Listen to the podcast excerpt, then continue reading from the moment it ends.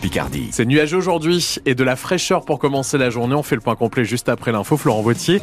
Les grandes marées ne sont pas une partie de plaisir pour tout le monde sur la côte Picarde. C'est aujourd'hui le dernier jour de ces gros coefficients de marée. 110 hier, 106 encore aujourd'hui. L'eau et ses vagues sont belles à voir pour les promeneurs de passage, mais elles inquiètent les habitants et les élus du secteur. Ils craignent que ça déborde avec les fortes pluies de la semaine dernière, comme en novembre avec ces nombreux champs inondés. Jeanne Dossé, vous êtes allée à Favière, près du Crotoy, et vous avez fait le tour de la commune en voiture avec l'un des élus. Une trentaine de centimètres d'eau stagne dans les fossés, mais ça ne menace plus les routes et maisons. Mais aussitôt qu'il repleut un peu, ça revient. On scrute donc le ciel, d'autant que les champs restent inondés, pointe Laurent Garbe, premier adjoint de Favière. Ça s'écoule plus, ça a du mal. Ah bah là, non, on n'est pas prêt d'y mettre les pieds. Celui qui est aussi agriculteur s'inquiète après trois mois d'inondations régulières. On va avoir beaucoup de céréales à ressemer, et même voir des parcelles. Après, on a été obligé de rentrer les bêtes de bonheur. On a eu des coûts sanitaires beaucoup plus élevés. Favière est au confluent de plusieurs cours d'eau, près de 200 mares sont dans le village. Alors quand les fortes pluies et les grandes marées au Crotoy tout proche s'y mettent, c'est la catastrophe, détaille le maire Guitec. Quand les marées montent, ils referment les portes. C'est-à-dire que toute l'eau d'intérieur des terres ne peut plus s'écouler vers la mer. Ça, c'est 3 heures avant la marée et 3 heures après. Il faut élargir les portes à la mer et curer les fossés, plaide l'élu. Si vous avez 10 cm ou 20 cm, l'eau euh, bouche le fossé et passe par là-dessus. Alors que si vous avez une réserve de 80 cm de profondeur, eh bien l'eau elle, elle, est retenue. Avec ces accumulations d'eau, les routes s'abîment dans Favière. 300 000 euros de réparation selon un premier devis. Il faut un an pour remettre le village en état et ça sans gros phénomène météo d'ici là, conclut le maire. Et on rappelle qu'il faut être prudent quand on se promène sur la côte avec ces grandes marées. Pensez à vérifier les horaires de la haute mer. En cas de problème, il faut appeler le 196. Une vingtaine de pompiers actuellement mobilisés à Cailleux-sur-Mer pour éteindre un feu sur un chalutier à la dérive. L'incendie a débuté dans la nuit de dimanche à lundi au large de Dieppe. Les six marins à bord ont été secourus. Un homme âgé d'une cinquantaine d'années jugé cet après-midi à Amiens pour détention d'images pédopornographiques. Interpellé en décembre par les gendarmes de la brigade de recherche de Montdidier, il a fait partie d'un vaste coup de filet contre la pédocriminalité. 80 suspects arrêtés dans toute la France. Un autre homme interpellé à Amiens au même moment a été condamné il y a un mois à 10 mois de prison avec sursis. De nouveau des mobilisations contre les fermetures de classes dans la Somme aujourd'hui? À Amiens, les parents d'élèves de l'école Albert Rose ont passé la nuit sur place et comptent ce matin bloquer l'accès à l'établissement par la rue de Blamont. On entendra une mère de famille dans le prochain journal à 7h30.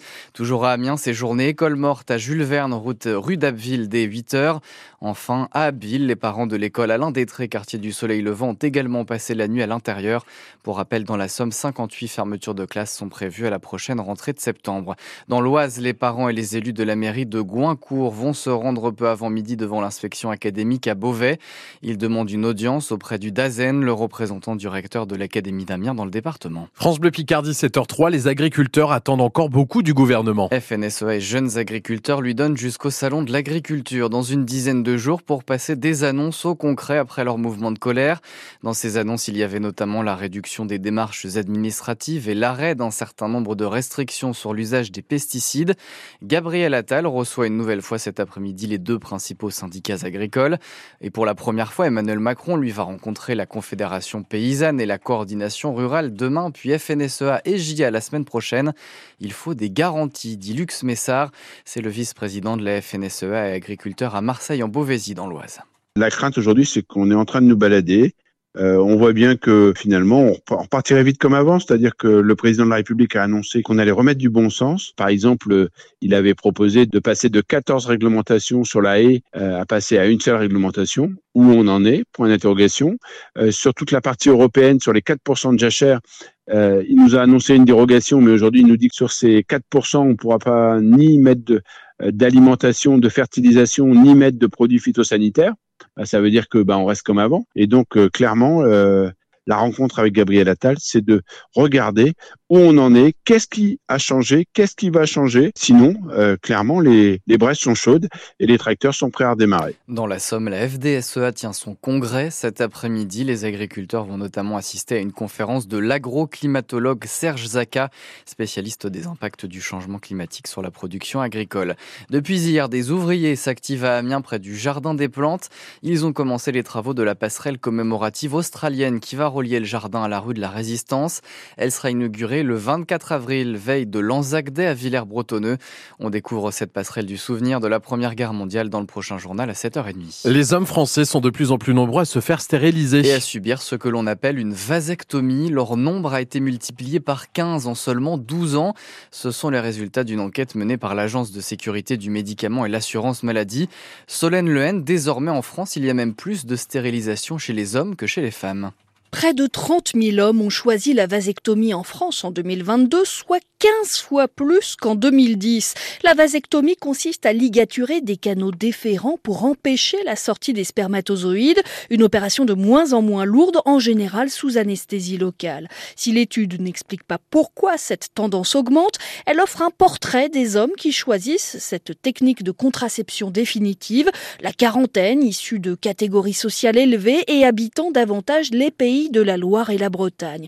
Alors il faut toutefois relativiser ces chiffres. La vasectomie a concerné en 2022 seulement 0,15% des hommes français. C'est beaucoup plus dans les pays anglo-saxons où la pratique est historiquement plus répandue.